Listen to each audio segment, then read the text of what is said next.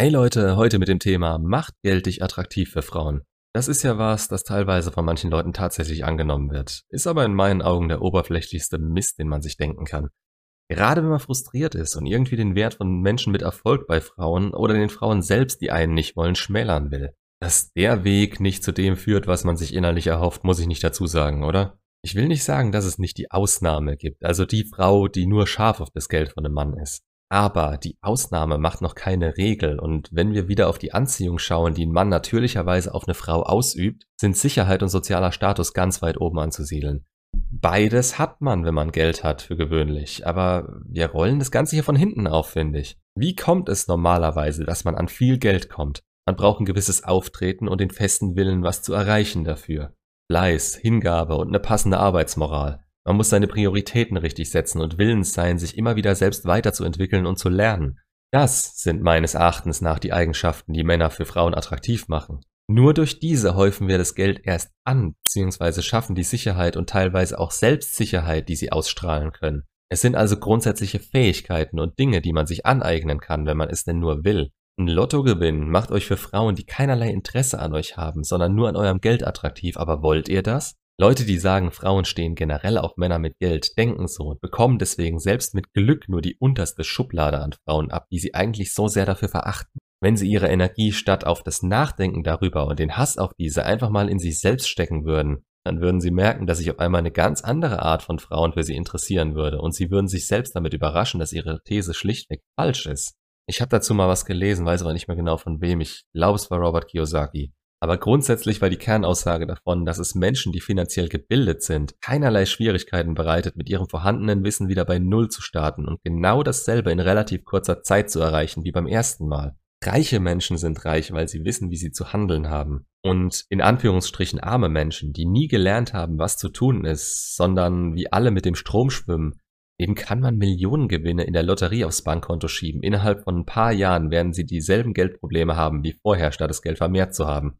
Und warum? Weil sie nie gelernt haben, wie man sich verhalten muss, um erfolgreich zu sein und jetzt ihren niedersten Wünschen nachgeben oder das tun, was die Gesellschaft von ihnen erwartet. Man muss sich immer fragen, sind sie in der Lage, diese Summen auch alleine ranzuschaffen? Und ich rede nicht davon, dass sie das am Ende auch tun müssen. Klar spielen da teilweise ganz andere Dinge rein.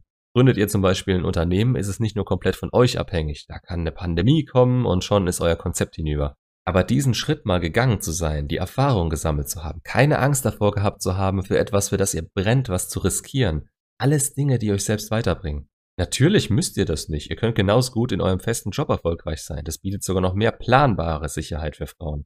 Das ist jetzt wirklich Geschmackssache und abhängig von euren eigenen Ambitionen. Ihr könnt in allem, was ihr macht, auf die ein oder andere Weise erfolgreich sein. Früher war ich fest davon überzeugt davon, dass man das tun sollte, was man liebt, und auf die eine oder andere Weise würde ich das heute immer noch so unterschreiben. Dass das Finanzielle dann aber automatisch kommt und Frauen den Wert eines Mannes daran messen, halte ich aber für Schwachsinn. Letzten Endes ist das, was man liebt, meistens das, was man besonders gut kann. Daher kommt die Bestätigung von innen und außen und deshalb lieben wir es. Also konzentriere ich mich lieber in meinem Job auf Dinge, die ich gut kann, statt welche, die mir in meiner Freizeit Spaß machen. Die Chancen stehen nicht schlecht, dass ich nach kurzer Eingewöhnungszeit anfange, für diese Dinge zu brennen und mir die Motivation erhalten bleibt, mich zu verbessern und meinen Selbstwert dadurch zu steigern. Und das ist das Stichwort. Selbstwert steigern. Selbst an sich arbeiten. Das steigert die Attraktivität Frauen gegenüber und ist genau wie Geld nur Nebenprodukt davon.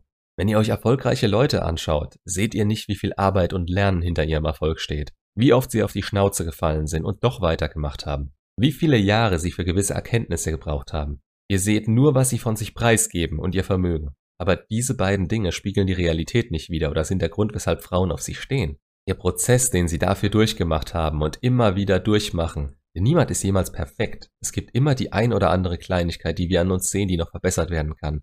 Dieser Prozess ist es, der sie attraktiv macht.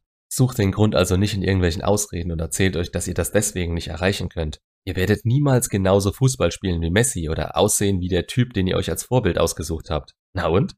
Dann spielt ihr auf eure Weise und verbessert euch zu eurem bestmöglichen Selbst. Wieso wollt ihr teilweise überhaupt sein wie jemand anderes? Weil er in euren Augen besser auf Frauen wirkt?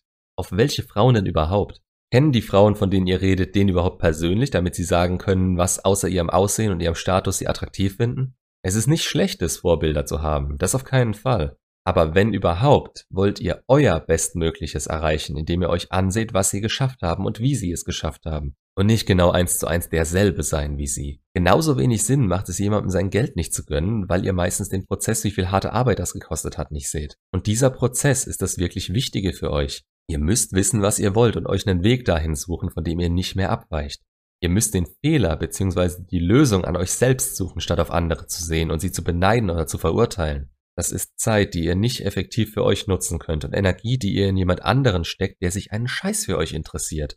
Ich könnte mir vorstellen, das ist ein relativ kontroverses Thema und wüsste echt gern, was ihr dazu denkt und was ihr für Erfahrungen damit gemacht habt. Also schreibt mir gern was dazu in die Kommentare. Macht's gut, bis zum nächsten Video.